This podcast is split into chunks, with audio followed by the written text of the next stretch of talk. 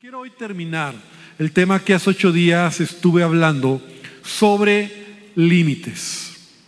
Límites como adultos, ¿verdad? Límites eh, como jóvenes. Yo sé que aquí hay jóvenes, hay adultos y este tema es para todos los que estamos aquí porque yo decía la semana pasada que un signo de madurez en tu vida, y no solo madurez en tu edad, sino también en tu vida espiritual, es cuando tú ya tienes que poner tus propios límites o dominio propio, tener control de tu vida.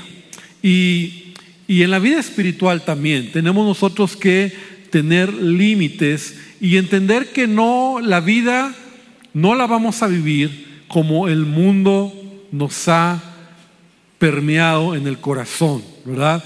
La idea de haz de tu vida lo que quieras, hazlo porque todos lo hacen, la idea de, bueno, pues es tu vida, nadie te tiene que decir lo que tienes que hacer, son formas de pensar que no van con lo que la escritura nos enseña.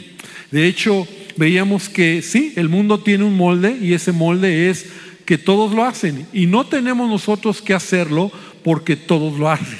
Realmente tenemos que vivir de una manera diferente. Hablábamos sobre las pasiones, debemos de tener control de nuestra sexualidad y de nuestras pasiones. Ese es el punto y ese es el tema, ¿verdad? Porque eh, vivimos un mundo contaminado y, tenemos nosotros que aprender a caminar de acuerdo a la palabra de Dios. De hecho, hablábamos del tema del noviazgo y cómo eh, no es un tema que a muchos eh, les gusta lo que estoy compartiendo, pero yo te decía la semana pasada, si tú no quieres pensar igual que yo, está bien, te doy derecho, pero es mi obligación enseñarte.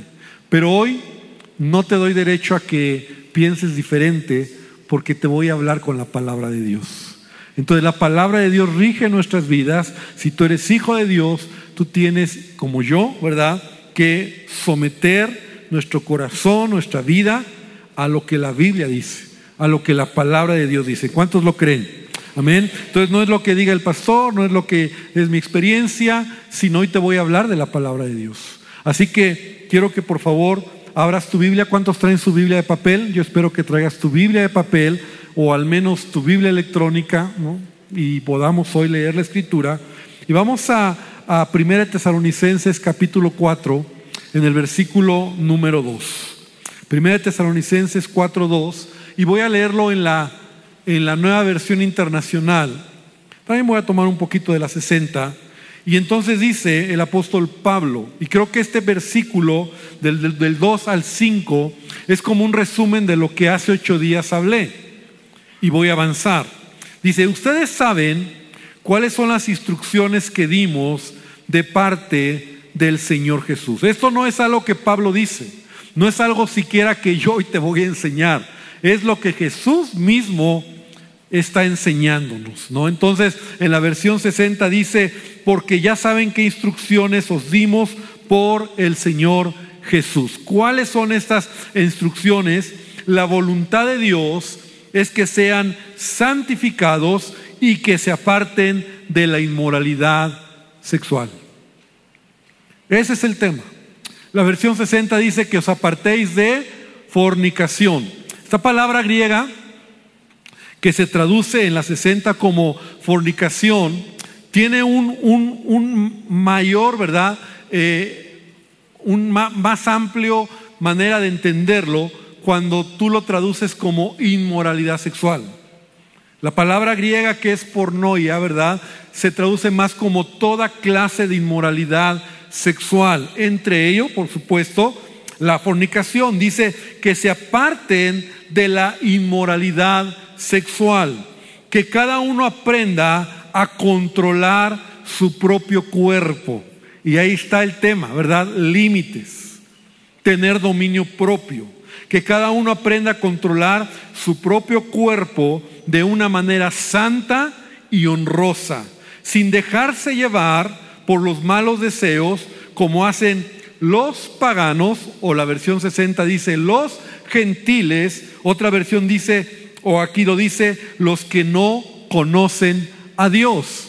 Entonces, yo podría resumir lo que hace ocho días hablé en este versículo, porque Dios desea que tú y yo podamos tener límites, poner límites en nuestra vida sobre lo que tiene que ver con nuestras pasiones. El impulso sexual es algo muy fuerte en el ser humano, ¿no? El impulso sexual en el hombre, en la mujer, es algo que tenemos que controlar. Y recuerda que lo que tú no controlas te va a controlar. Y lo que te controla eventualmente te va a destruir. Y eso nunca lo debes olvidar. Cuando Dios creó al hombre, Dios le dio autoridad para señorear. Y esa palabra es tener dominio, tener el control. Y no solo de las cosas externas, sino control de tu propia vida. Pero la idea parece ser como que yo tengo el control, pero cualquier cosa que tú no controlas, te controla. Mucha gente que a lo mejor empieza tomando una copita y dice yo tengo el control, o fumando, o, haciendo cosas inmorales, en el tiempo te controla y lo que te controla te destruye. De tal manera que ese es el punto. Por eso Pablo está diciendo, ustedes deben de entender cuál es la voluntad de Dios, que ustedes sean santificados, que se aparten de la inmoralidad sexual y que tengan control de su propio cuerpo. Es decir, nosotros, y lo decía hace ocho días con mucho respeto, ¿verdad? Pero no somos como los animales, no somos animales, no, no nos manejamos solo por instintos, sino que el impulso sexual Dios nos lo dio, pero debemos de tener dominio propio. En los tiempos de Pablo, muy interesante porque pareciera que el Nuevo Testamento está lleno de estas escrituras porque en los tiempos de, Pablo, la iglesia o, el mundo en el que vivían, la inmoralidad sexual se veneraba. Déjame decirte que se adoraba. Incluso había lugares donde los hombres iban a adorar a sus dioses y había prostitutas con las que tenían relaciones sexuales. Y era una manera de adorar a sus dioses. Esa era la perversidad que existía en ese tiempo. Por eso cuando alguien se convierte a Cristo, en los tiempos de Pablo, Pablo tiene que enseñar y tiene que ser como muy enfático sobre este asunto. Ahora, el demonio es el mismo hoy en día. Porque la inmoralidad sexual sigue siendo un Dios en la sociedad. O sea, se alaba, se vive, se enseña, se practica y es parte de la sociedad. La inmoralidad sexual es algo como que hoy en día, y hoy en día más que nunca, ¿verdad? Donde la maldad y donde ahora no importa cómo lo hagas, con quién lo hagas, donde lo hagas, cómo lo hagas, disfruta. Y es un Dios, sigue siendo ese mismo demonio, sigue, y lo digo de esa manera, ¿verdad? Sigue siendo el mismo demonio, donde a lo mejor hoy no hay lugares de culto a esos ídolos para tener relaciones con esas mujeres que era parte de una adoración a sus ídolos, pero es lo mismo. Hoy la inmoralidad sexual ha crecido y he hecho este tema que estoy hablando, que es importante, para muchos es incómodo. Para muchos es como, hay, como que ya es una exageración. Pero tengo que ser muy claro, querida iglesia, con ustedes, la inmoralidad sexual es un pecado. Tener relaciones sexuales fuera del matrimonio es pecado. Dios lo desaprueba en su palabra. Y yo te lo voy a enseñar de acuerdo a lo que la palabra dice hoy. Así que por favor abre 1 Corintios capítulo 6, versículo 9. Y por eso Pablo te digo y reitero, es enfático, es, es, reiterativo en diferentes cartas, en diferentes iglesias. Entonces, 1 Corintios 6, 9 dice, ¿no sabéis que los injustos no heredarán el reino de Dios? No erréis. Repite conmigo, no erréis. Otra, otra manera de traducirlo es, no te equivoques, no te engañes. No, no, no pienses diferente. Ni los fornicarios, ni los idólatras, ni los adúlteros, ni los afeminados, ni los que se echan con varones, ni los ladrones, ni los avaros, ni los borrachos, ni los maldicientes, ni los estafadores heredarán el reino de Dios. La palabra es enfática, la palabra es clara. Y pecado es pecado, ¿verdad? Es en el mismo nivel. Aquí Pablo está hablando, no, no hay pecado más grande o pecado que te tenga que asustar más que otro, porque al final pecado es desobedecer a Dios. Pero Pablo sigue diciendo en el versículo 11, y esto erais algunos. O sea, algunos de ustedes. O sea, Pablo está diciendo, esto, algunos de ustedes lo hacían, lo practicaban. Pero ahora dice, ya han sido lavados, ya han sido santificados, ya han sido justificados en el nombre del Señor Jesús y por el Espíritu de nuestro Dios. ¿Cuántos dicen amén? Dale un fuerte aplauso al Señor. Porque sabes, esto eras algunos. O sea, mi vida pasada, mi vida sin Cristo, mi vida que yo no entendía y estaba en el molde de este mundo. Lo hacía porque todos lo hacían, porque había que hacerlo. Porque ¿por qué tenía que fumar? Pues porque todos fuman, ¿no? O sea, pues es la edad de que hay que fumar, hay que tomar, hay que, hay que noviar, hay que ir a fiestas. ¿Y por qué? ¿Por, ¿por qué? Pues porque todos lo hacen. Y si yo no lo hago, pues entonces soy raro.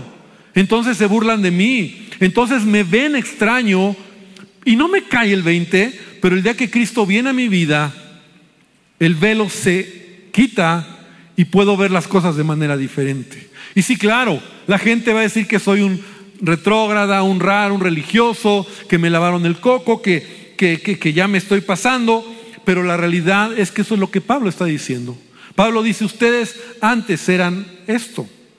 La realidad es que ninguno de los que practican estas cosas heredarán el reino de Dios. Es por eso que yo decía la semana pasada, un noviazgo sin propósito va a caer en esto. Porque cuando no es en el tiempo de Dios, ni a la manera de Dios, ni, ni, ni la, como Dios quiere, vas a caer y vas a ofender a Dios.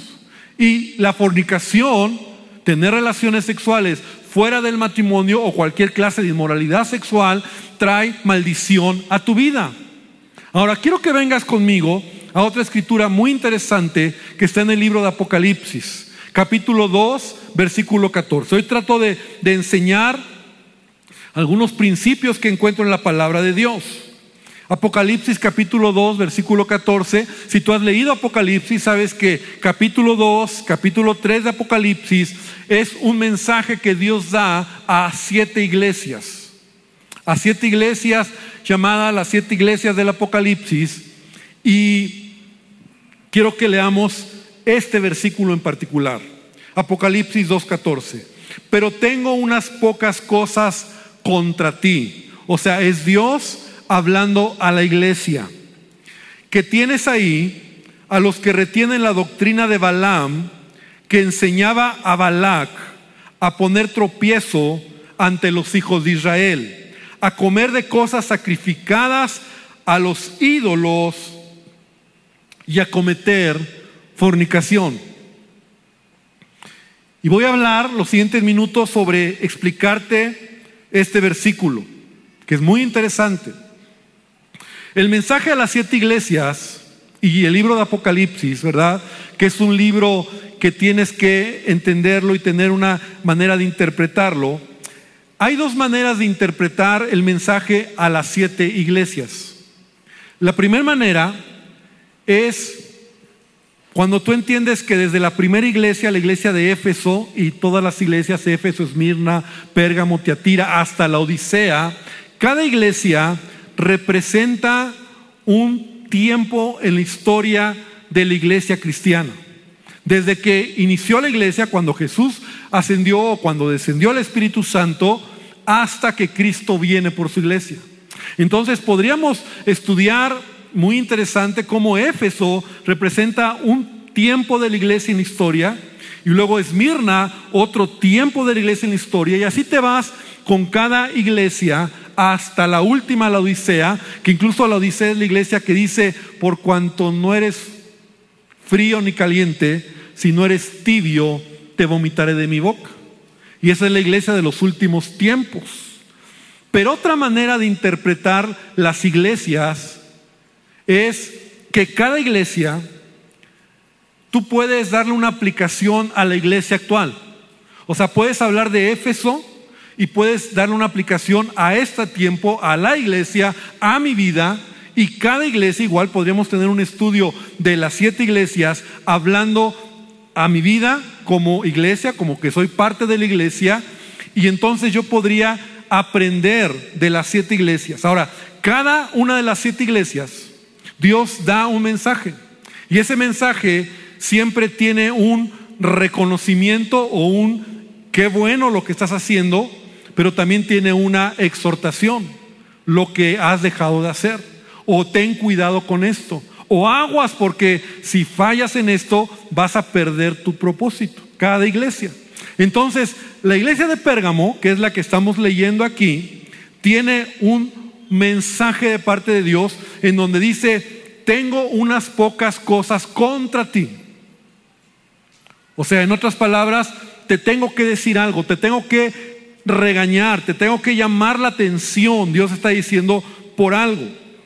¿Qué es? Tienes ahí, o sea, dentro de la iglesia, tienes ahí a los que retienen la doctrina de Balaam. Y la pregunta es, ¿cuál es la doctrina de Balaam? Como la Biblia se interpreta por sí sola, más adelante lo dice. ¿no? Dice que enseñaba a Balac a poner tropiezo ante los hijos de Israel, a comer de cosas sacrificadas a los ídolos y a cometer fornicación. Pero quiero ponerte más en contexto. En el libro de números, en el capítulo 24, solo para que lo anotes, no para que lo busques, se habla de este profeta Balaam. Algunos dicen que era un falso profeta, que era más un adivino que un profeta al tipo de los profetas del Antiguo Testamento. Sin embargo, se presenta este profeta y hay un rey de Moab que se llamaba Balac. El pueblo de Israel está tomando territorio en la tierra y Dios está con ellos. Y entonces este Balac, el rey de, de Moab, los moabitas, tiene miedo y entonces busca a este profeta y lo compra por dinero. Y le da mucho dinero y le dice, te quiero pedir algo. Quiero que maldigas al pueblo de Israel. Y Balaam dice, no, yo no lo puedo maldecir pero ¿cuánto me vas a dar? ¿No? Lo que quieras. Es que yo no puedo maldecirlo. Y al final el corazón de Balaam es un corazón no, no honesto. Y entonces acepta ir con Balac para maldecir al pueblo de Israel. De hecho, ahí viene la historia de la burra de Balaam, ¿no? Algunos la han oído, de esta, de esta burra, ¿no? Un burro, una burra em, que, que iba encima Balaam, ¿no?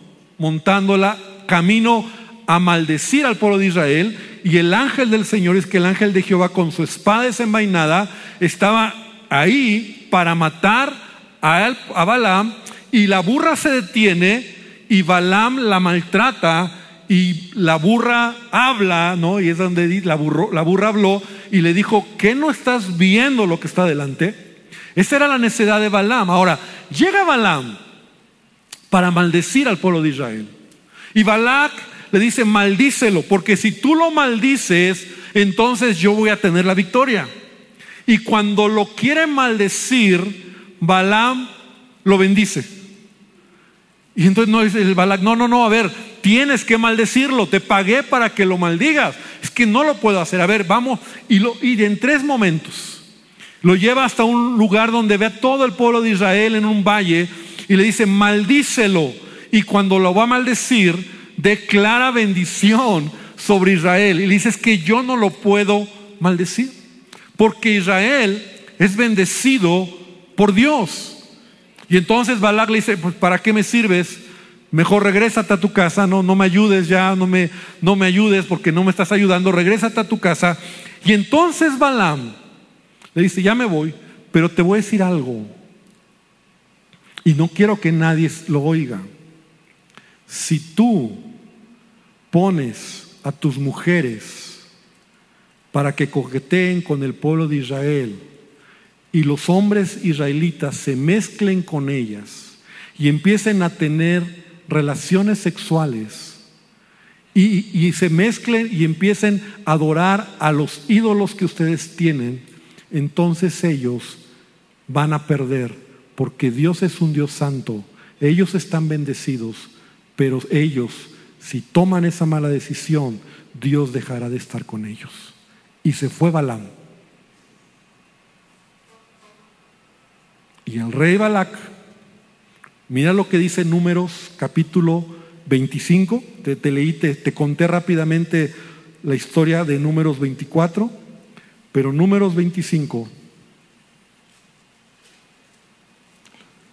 dice lo siguiente, Números 25, dice, moraba en Israel en Sittim y el pueblo empezó a fornicar con las hijas de Moab, las cuales invitaban al pueblo a los sacrificios de sus dioses, y el pueblo comió, se inclinó a sus dioses, y así acudió el pueblo a Baal, a adorar a Baal, peor, y el furor de Jehová se encendió contra Israel. Entonces, cuando tú lees Apocalipsis, ¿Cuál es la doctrina de Balaam? Y quiero leerte literalmente algo que me gustó mucho en, en mi estudio. Una doctrina no son simples ideas sueltas. Toda doctrina se compone de una serie de principios bien ordenados y estructurados, los cuales dan forma a una manera de pensar y de creer. Es por eso que cuando una doctrina es creída y aceptada, viene a ser el eje rector de la conducta de quienes la siguen. La doctrina puede o no ser buena. Si los postulados que consagra son justos, esa doctrina es una bendición. Pero si no, se convierte en un cáncer que contamina a la persona. En el caso de Balaam, quien sabía que todo el que viola la ley de Dios caía automáticamente en maldición, enseñó a Balac en secreto cómo usar ese principio para así poder arrastrar a los israelitas a que cayeran sobre ellos la maldición que él no pudo desatar mientras ellos estaban asentados en justicia. La doctrina de Balaam se puede definir así. Es la enseñanza que con toda intención busca que se violen los decretos de Dios, la justicia divina y los principios de santidad para que eso sirva de tropiezo a los santos y caigan en maldición. Balaam sabía que quien fornica o quien practica idolatría queda separado de Dios. Así que les dio una cátedra de cómo usar la fornicación y la idolatría a los moabitas para quitar a Dios de en medio. La doctrina de Balaam se presenta con tal sutileza que te hace creer que fornicar antes del matrimonio no es problema. Que no importa que tenga relaciones sexuales, Dios es bueno. Que los ídolos son instrumentos de inspiración y de fe y no importa que regreses a ellos que adulterar es una forma de dar amor porque te lo mereces. Iglesia, Balaam es un espíritu que sigue operando dentro de la iglesia. La doctrina de Balaam busca llevar a la iglesia a que acepte o tolere posturas contrarias a los principios del reino, porque así sabe que aceptándolo el creyente o la iglesia será ineficaz y el creyente se pervertirá y su propósito se terminará. Eso es lo que encontramos en Apocalipsis. Qué tremendo, porque esta enseñanza nos está advirtiendo. Y en la iglesia de Pérgamo Dios le dice, cuidado, porque la doctrina de Balaam es una doctrina sutil que enseña. Y estamos hablando de lo que es la inmoralidad sexual. Estamos hablando de, es algo que puede destruir tu vida, puede destruir tu propósito. Cuando tú no lo ves, cuando tú no entiendes, por esa razón la palabra me dice que la fornicación, la inmoralidad sexual, es algo que destruye al hombre. Ahora, Tú dirás, entonces, pastor, es que usted no sabe lo que, lo que hay dentro de mí, toda la, fuerza, eh, eh, el, el, ímpetu, ¿verdad? El deseo sexual que hay en mí. Y sabes, en todos está. Pero la Biblia nos deja ver también cómo podemos nosotros tener victoria. Y ven conmigo a la Biblia, porque hoy estamos hablando lo que la Biblia dice. Primera Corintios capítulo 6, 18. Es el secreto, el único secreto, la única manera para que alguien no caiga en este pecado. La única manera, yo lo encuentro en 1 Corintios 6, 18. Y lo primero que el apóstol Pablo dice es huir de la fornicación. Repite conmigo, huir. Dile al que está al lado, huir. ¿Sabes? Huir significa fugarse, salir corriendo de esa situación. Eso es huir. O sea, cuando yo entiendo que soy débil, o sea, nadie de los que estamos aquí podemos creer que tenemos la fuerza, la voluntad o, la madurez para vencer la tentación en esa área.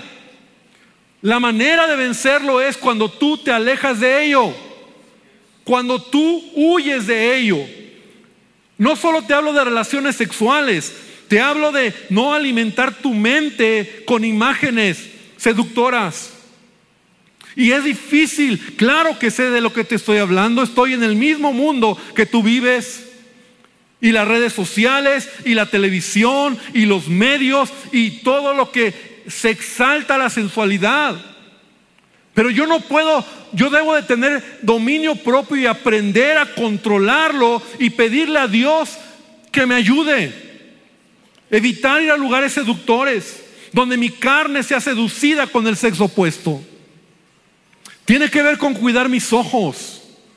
Porque muchos han caído en la pornografía y hoy son esclavos de ello. ¿Recuerda lo que te decía al principio? Lo que tú no controlas te controla. Y está siendo controlado por ellos. Y dices, pastores, que es algo muy fuerte, claro. Porque lo que tú creíste que podías controlar te está controlando. Y todo eso son puertas que vas abriendo a la inmoralidad sexual.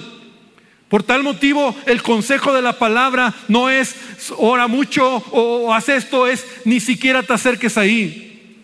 Si eres casado, si eres soltero, si estás esperando la voluntad de Dios, en el caso de los solteros, no estés con una mujer a solas. En el caso de los casados más aún, ¿verdad? O sea, no puedes jugar con ello, no puedes creer que eres fuerte y que lo vas a lograr, porque dice Proverbios que aún los más fuertes han caído y los más poderosos han fallado en esta área de la inmoralidad sexual. Hermano, tiene que ver con huir de la fornicación. Y Pablo dice huir. Y esto me recuerda, ¿verdad? Cuando José salió huyendo. ¿Te acuerdas? Cuando la mujer de la esposa de Potifar quería tener relaciones con él y que hizo él. Él no podía vencer de otra manera que salir corriendo despavoridamente. Le costó. Pero era la manera en donde él dijo, yo no podré, yo no podría deshonrar a Dios, porque lo que haría sería deshonrar a Dios. Son los principios de la palabra, los valores, y no esa doctrina sutil que te hace creer, ah, no pasa nada. No, claro que va a pasar y hay maldición en tu vida. Y quiero avanzar un poco más en el tiempo que me queda. Dice Pablo, huí de la fornicación. Cualquier otro pecado que el hombre cometa está fuera del cuerpo. Mas el que fornica contra su propio cuerpo peca. Y eso es también algo fuerte. Si bien es cierto, todos los pecados, como te decía, están en el mismo nivel, es pecado, has desobedecido a Dios. Claro, hay pecados que tienes que pagar más consecuencias que otros, pero el pecado sexual, la Biblia lo define como un pecado contra tu propio cuerpo. ¿Y qué significa eso, pastor? Porque eso es lo que dice aquí. Cualquier pecado está fuera de ti, pero el que fornica peca contra su propio cuerpo y te lo voy a explicar. Significa que al tener intimidad con una mujer o un hombre, entregas autoridad de tu cuerpo a alguien que no es tu esposo o tu esposa. Y ya que al tener relaciones sexuales te haces uno con esa persona. Eso significa que pecas contra tu propio cuerpo, que tú entregas tu cuerpo. Y esto es interesante, porque el diseño de Dios en Génesis 2 dice, dejará el hombre a su padre y a su madre y se unirá a su mujer. ¿Y qué pasa? Y los dos serán una sola carne. Y esa es, habla de lo que es la intimidad del matrimonio, pero también habla de lo que es ser, hacerte una sola carne. Tú te haces una sola carne cuando tú tienes relaciones con un hombre o una sola mujer. Si no es tu esposo, si no es tu esposa, ese es el problema. Porque tú te haces uno. Y mira, en los tiempos de Pablo, qué tremendo. Porque era precisamente donde los hombres llegaban con prostitutas. Y cada vez que tú te unes en unión con alguien, te haces uno con esa persona. Y no es ser uno en cuerpo, sino también en espíritu, en alma. Es una, eh, hay una fusión que es, eso es lo santo del matrimonio. El problema es que hemos devaluado tanto este tema que no lo alcanzamos a ver. Pero ¿qué pasa? Tú te haces uno con esa persona y entonces por eso vienen todos los rollos de, amor y desamor y, y, te sientes usado y te usaron y te sientes mal y ahora qué hago y ahora ya perdiste el rumbo. Eh, eh, lloras y te sientes que te, que, te, que te han lastimado y cuando rompes esa relación te has hecho uno. Pero cuando tú vas con esa persona y te haces uno, entonces hay una mezcla de, espíritus, hay una mezcla de tantas cosas, porque la intimidad sexual y el hacerte uno con esa persona, con una mujer o con un hombre, está en el contexto del matrimonio. El matrimonio es tan santo que por eso Dios dijo, se unirá a su mujer y los dos serán una sola carne. Y esa, ser una sola carne es, es algo tan especial. Pero eso sucede cuando tú, entonces dice Pablo, el que peca contra su propio cuerpo peca. Porque toda, porque tú decides entregar autoridad de tu cuerpo a alguien. Y ese alguien a lo mejor no va a ser tu esposo o tu esposa. Y pierdes tu pureza y caes en maldición y destruyes tu propósito.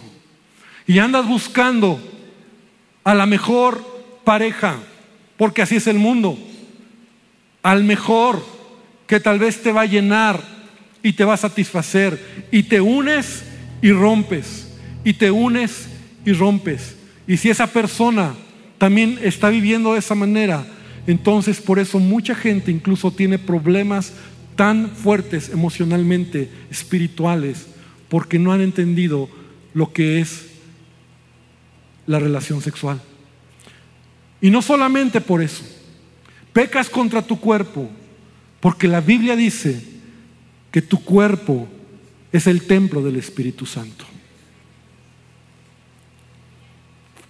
Y eso también es muy fuerte, porque el día que tú creíste en Jesús, el Espíritu Santo vino a morar dentro de ti. De hecho, así lo dice la Biblia, el Espíritu Santo y tú se hacen uno. El Espíritu Santo mora en ti. Y cuando tú te unes a alguien sexualmente, estás deshonrando la persona del Espíritu Santo que mora en tu vida. Y tú sabes a lo que te, te estoy diciendo. Porque si tú realmente eres un hijo de Dios, Tú no puedes pasarlo por alto, porque el Espíritu Santo está ahí. Si tal vez tú lo pasas por alto, tal vez tengas que reevaluar si eres hijo o hija de Dios. O el Espíritu Santo ha sido tan contristado que ahora ya no está ahí.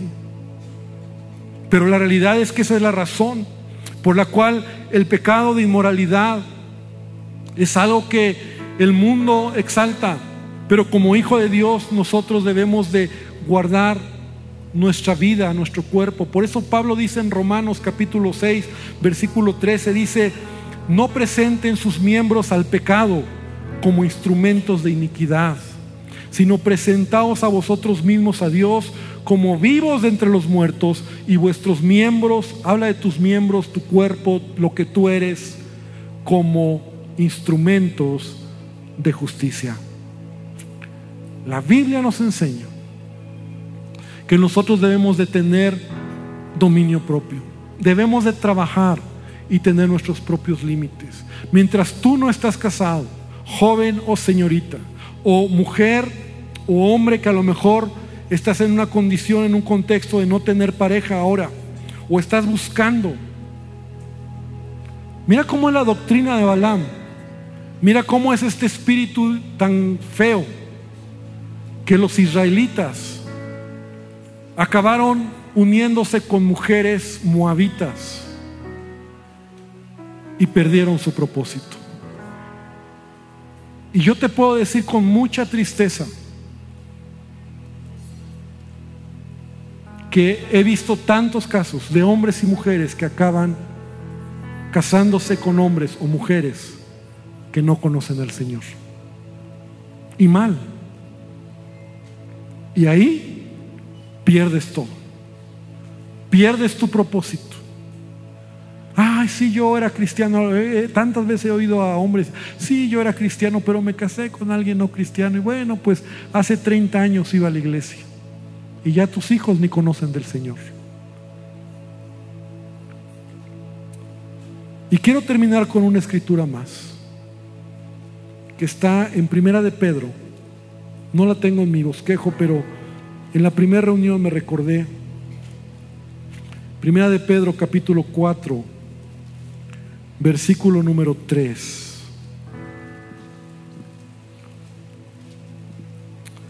Y dice de la siguiente manera, primera de Pedro 4:3.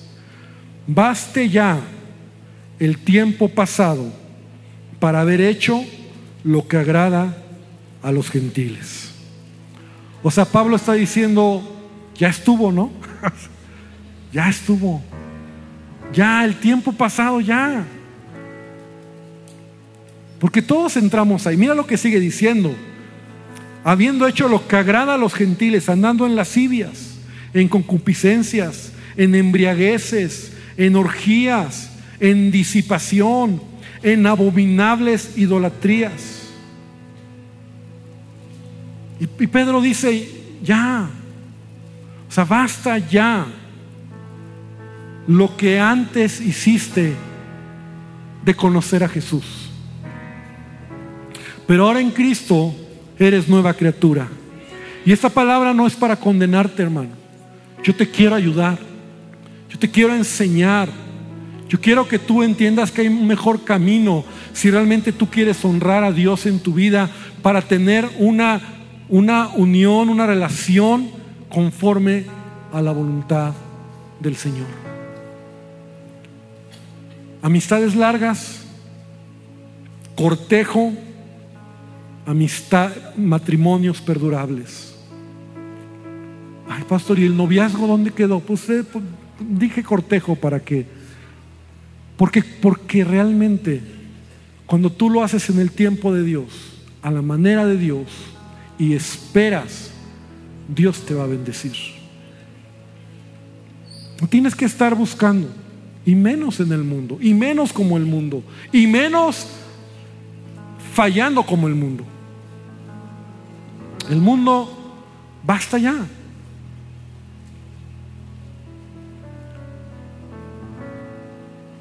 El día de antier casamos a un joven todavía de la iglesia y en el altar se dieron su primer beso.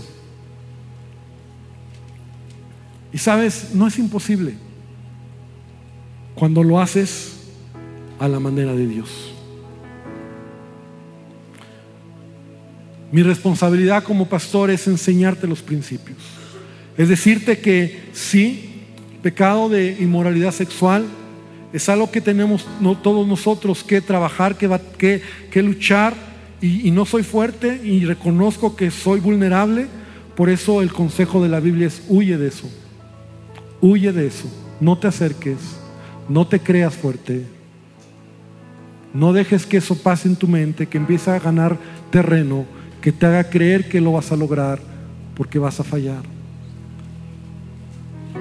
Y yo quiero invitarte esta tarde para que podamos orar. Y, no voy a hacer un llamado que vengas aquí al frente, que, pero lo único que quiero hacer es que tú hagas un compromiso con Dios. Si tú lo quieres hacer, si tú, si tú recibes un testimonio del Espíritu en creerle a Dios, en decir, yo lo creo, Dios. Yo lo creo. Y sabes, Dios ve tu corazón. Dios mira tu decisión.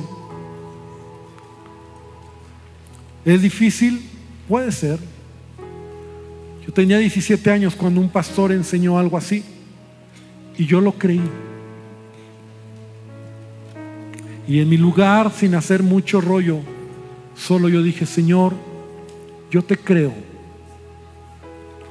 Y yo sé que si guardo mi vida para la que será mi esposa, en el momento, tú me la vas a dar.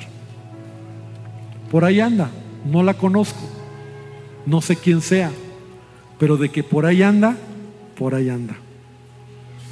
Pero yo voy a esperar, Señor. Y fue una decisión que tomé. Y ya te he contado todo lo que ha sucedido en mi vida. Y cuando tú haces lo que Dios te pide, Dios bendice tu vida. No creas que lo que has vivido hasta hoy, de que el amor y el desamor y que el dolor y que todo eso es porque lo hacemos como el mundo lo hace. Porque así creemos que tiene que ser.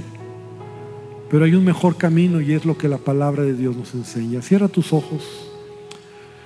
Señor, esta tarde mi oración es por tu iglesia, por la responsabilidad que tú me has dado al hablar esta palabra, la carga y el genuino deseo de entender, de, transmitir y de abrir y quitar el velo para muchos, que nos haga ver, Señor, que somos responsables de nuestras acciones, pero también somos responsables de tener dominio propio, de guardar el corazón, de guardar nuestros ojos, de esperar el tiempo. Yo sé que aquí hay jóvenes, señoritas, hombres o mujeres que incluso están buscando o esperando una pareja por alguna razón. Están esperando una oportunidad. Pero Dios, que de verdad decidan honrarte a ti, que decidan creerte a ti, que decidan estudiar un poco más la palabra, meterse un poquito más a lo que tú dices acerca de la inmoralidad y que la palabra misma, Señor, nos limpie nos dé temor y nos haga cuidar nuestra vida, Señor. Jesús, te necesitamos y te pedimos perdón porque a veces somos somos descuidados, porque a veces creemos que lo podemos lograr en nuestra manera, pero yo te ruego que tu bendición sea sobre todos los que aquí estamos, Señor. Padre, ayúdanos. Sana el corazón del hombre, de la mujer que hoy dice es verdad. Creo que las cosas no han sido así bien hechas. Yo quiero esperar en ti. Yo te pido que traigas sanidad, que quites toda condenación, que quites toda acusación del diablo que nos haga creer que no somos merecedores de tu gracia, Señor, porque si todavía estamos sintiendo ese deseo de cambio es porque todavía tu Espíritu está con nosotros. Y qué hermoso, gracias porque tú estás aquí, Señor. Ayúdanos, Padre, te lo pedimos. Y escucha este canto y diré al Señor con tus palabras, Señor, cámbiame, cambia mi corazón. Révame, Señor Jesús. Ya no quiero ser igual. Díselo como una oración, iglesia. Nuevame, Señor Jesús, pon en mí tu corazón. Porque todo lo que hay dentro de mí necesita ser cambiado, Señor. Porque todo lo que hay dentro de mi corazón necesita más de ti. Porque todo lo que hay porque todo lo que hay dentro de mí necesita ser cambiado, Señor, porque todo lo que hay dentro de mi corazón necesita más de ti. Necesita más de ti. Necesita más de ti.